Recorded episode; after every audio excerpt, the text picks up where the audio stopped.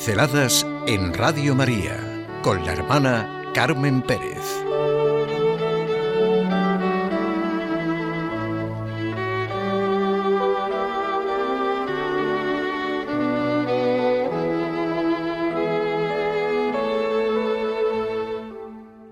La forma nueva de estar y vivir.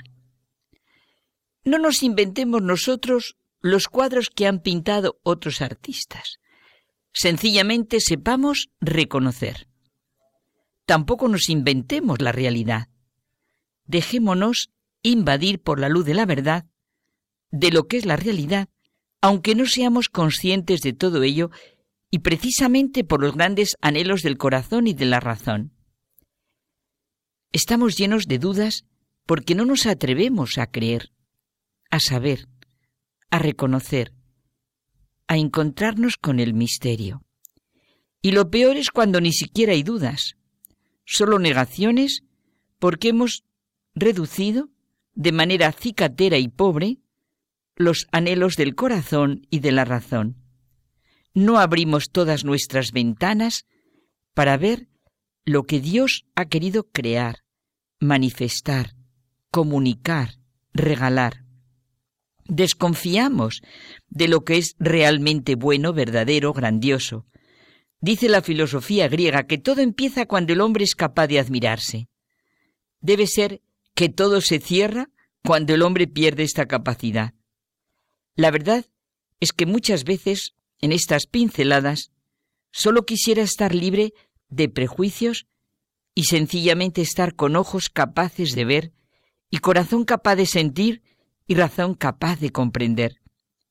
Es tan inmensa y asombrosa la forma nueva de estar y vivir del cristiano, vivir en el Espíritu Santo y vivir de él la vida nueva. Vamos a dejarnos ayudar por Romano Guardini. Cuando dos personas que se quieren se separan, sus pensamientos, su corazón, sus anhelos, están junto al otro, pero están ausentes uno del otro. Hay una separación física, a pesar de esa presencia, por ausencia tan rica, de la que tanto sienten y hablan.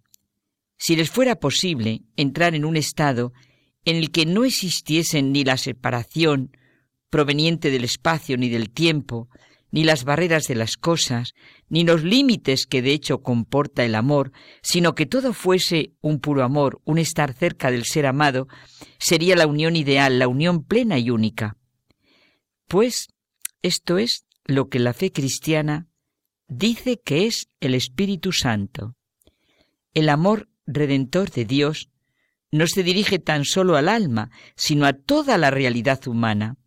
Ser cristiano es vivir convencido de la realidad de la humanidad divina de Jesús y de que ha vuelto a nosotros de una manera diferente.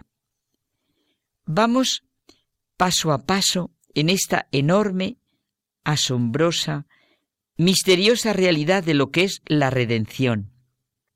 Creación, encarnación, muerte, resurrección, ascensión y venida del Espíritu de Jesucristo, del Espíritu Santo. Jesús el Señor ha entrado en la eternidad, en el presente puro e inmutable, en la realidad absoluta. Ha penetrado en un ser que es todo amor, porque Dios es amor. La manera de ser de Cristo es ahora la del amor, y su ascensión, la entrada en el cielo de esta humanidad, es una presencia de amor entre nosotros. La celebración de Pentecostés sigue al día de la ascensión. Por eso San Pablo habla del Cristo en nosotros. Jesucristo es el Señor de la historia y está de nuevo entre nosotros, en el corazón de cada creyente de la Iglesia. Jesús es primero uno de nosotros, está en la historia como nosotros. Va por las calles, entra en las casas, habla con todos. Los evangelios narran lo que ha hecho y lo que ha sucedido. Luego muere y acaece el milagro que conmueve y sacude todas nuestras maneras de pensar acerca de lo posible e imposible. Milagro que es fundamento de la idea cristiana del hombre y de lo que somos y es posible para nosotros. El Señor resucita de entre los muertos a una vida nueva y ascendida al cielo. Se abre para el hombre el espacio interior de una vida nueva. Jesús es interior al hombre y le atrae hacia su propio interior.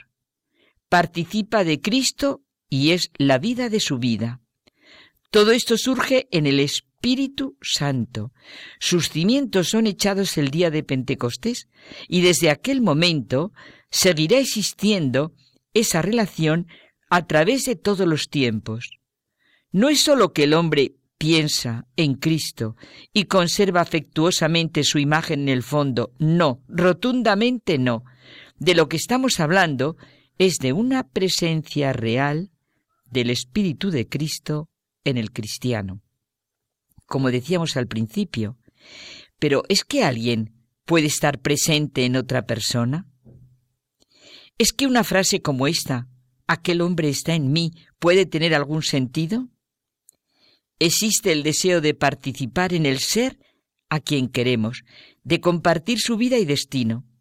Pero aun la unión más íntima se detiene ante una barrera, la que hace que el otro sea él y no yo. El amor lo sabe. Sabe que no podrá jamás, ni aun queriéndolo seriamente, la identificación perfecta. No hay ningún nosotros humano que suprima las barreras del yo. Nuestra grandeza y dignidad estriba en el hecho de decir, yo soy yo mismo. Mi vida, mi obra empieza en mí y yo me siento responsable de ella. Después de la ascensión del Señor, abriéndonos a lo que significa su entrada en la intimidad de Dios, se produce en el hombre un espacio interior en el que penetra el Señor Jesús transformado, el Espíritu, y se produce esa vida nueva, ese nosotros nuevo. Él está en nosotros y nosotros en Él, en el Espíritu. Esa es la nueva relación de los redimidos por la voluntad de Cristo. El egoísmo individualista erige una valla. El Espíritu de Cristo nos hace prójimos, es decir, suprime ese egoísmo individualista. Cada persona conserva su propia forma, su libertad y respeto hacia las otras, pero todo esto será uno. Que sean uno como nosotros somos uno. Como el Padre y el Hijo son uno en el Espíritu, los hombres estamos llamados a esa forma nueva de estar y de vivir. Lo que podemos perdernos o que podemos vivir por Cristo, con Cristo y en Cristo.